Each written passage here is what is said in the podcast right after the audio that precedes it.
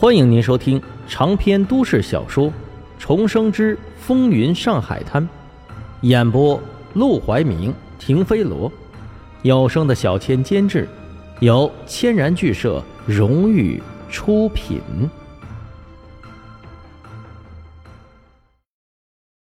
第八十一章，张嘴就是十万。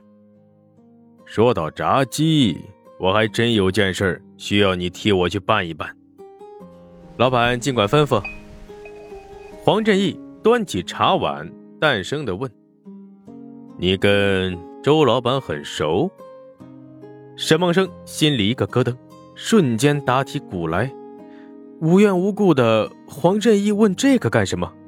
莫非知道了炸鸡的生意是他做的？但是只要是没彻底拆穿，沈梦生就不打算认。呃，其实不算数，就是借着赌馆那一个月混到了能说上话的程度。后来我知道他赶走了饭馆里的伙计，又把我弟弟沈宝托付给了他。嗯，黄振义似乎对这些零零碎碎的事情很不感兴趣，敷衍的点了点头。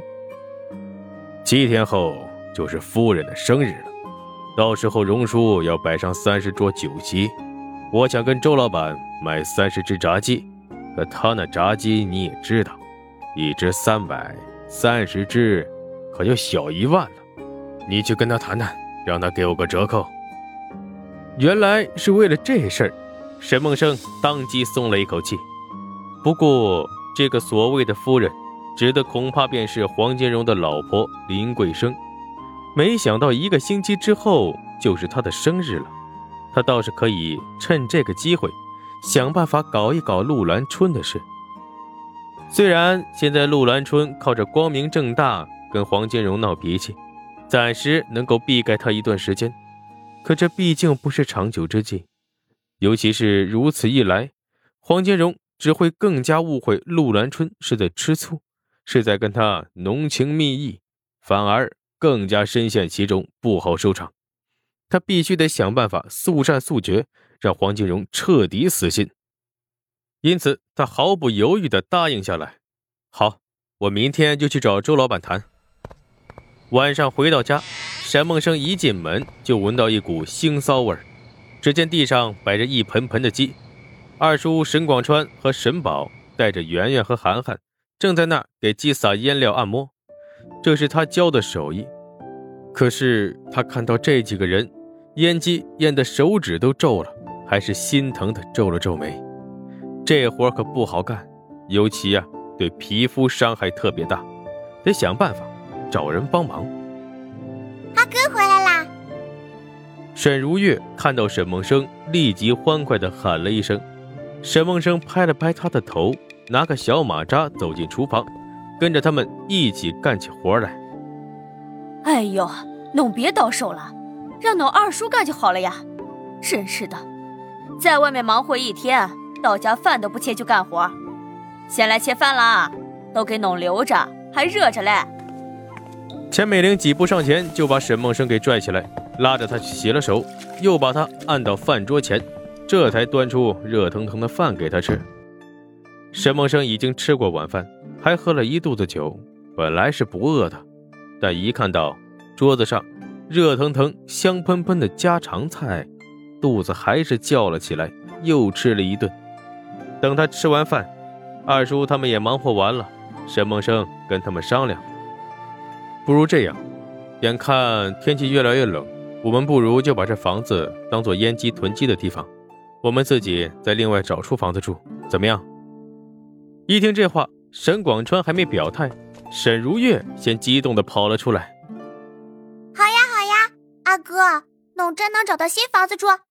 那得花不少钱嘞，不过不愿意把我私房钱都拿出来，就是不买，阿拉租一间也好呀。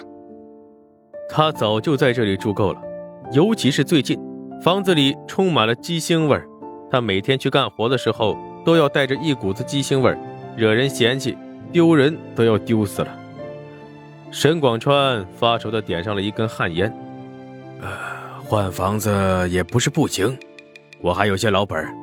就是咱把这钱都凑上，能买的也都是跟着差不多的房子，再想买好的，可就要借钱了。是的呀。钱美玲也坐了下来，一脸愁容。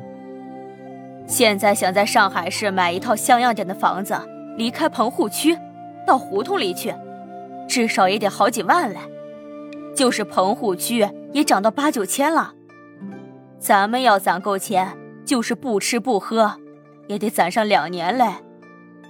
钱的事你们不用操心，不过找房子还得二叔二婶张罗张罗，我恐怕没这个时间。你们选好地方，到时候我跟房主谈，价格嘛。控制在十万以下就行，地段最好在十六铺那边安全一些。哎呦！一听这话，钱美玲一惊一乍的瞪大了眼睛。十六铺，那港都了，那可是法租界，那里的房子比黄金还贵，要买一套够咱们几个人住的，至少也得五万块呢。五万块钱对他们来说就是天文数字，当初给沈梦生买个补房的工作。五百块钱，他们都得邻里街坊的借上一大圈这阵子，也就是靠着沈梦生不断的往家里拿钱，情况才好了一些。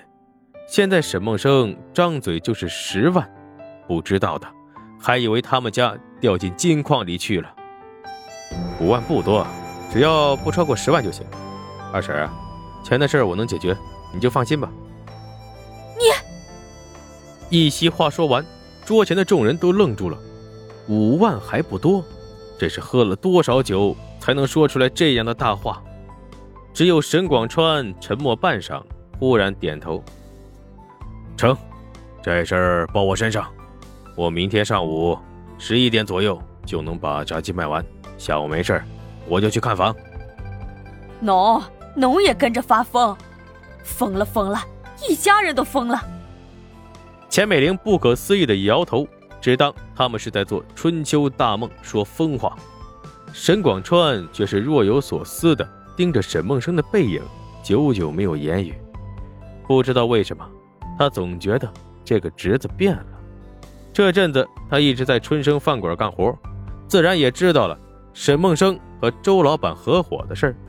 炸鸡是他亲自进货、亲手腌制、亲手炸，又是亲自卖出去的。他自然知道，卖三百块钱，其中的利润有多大，一天能赚多少钱，一个月赚个房子出来，一点都不难。所以沈梦生才有这个底气。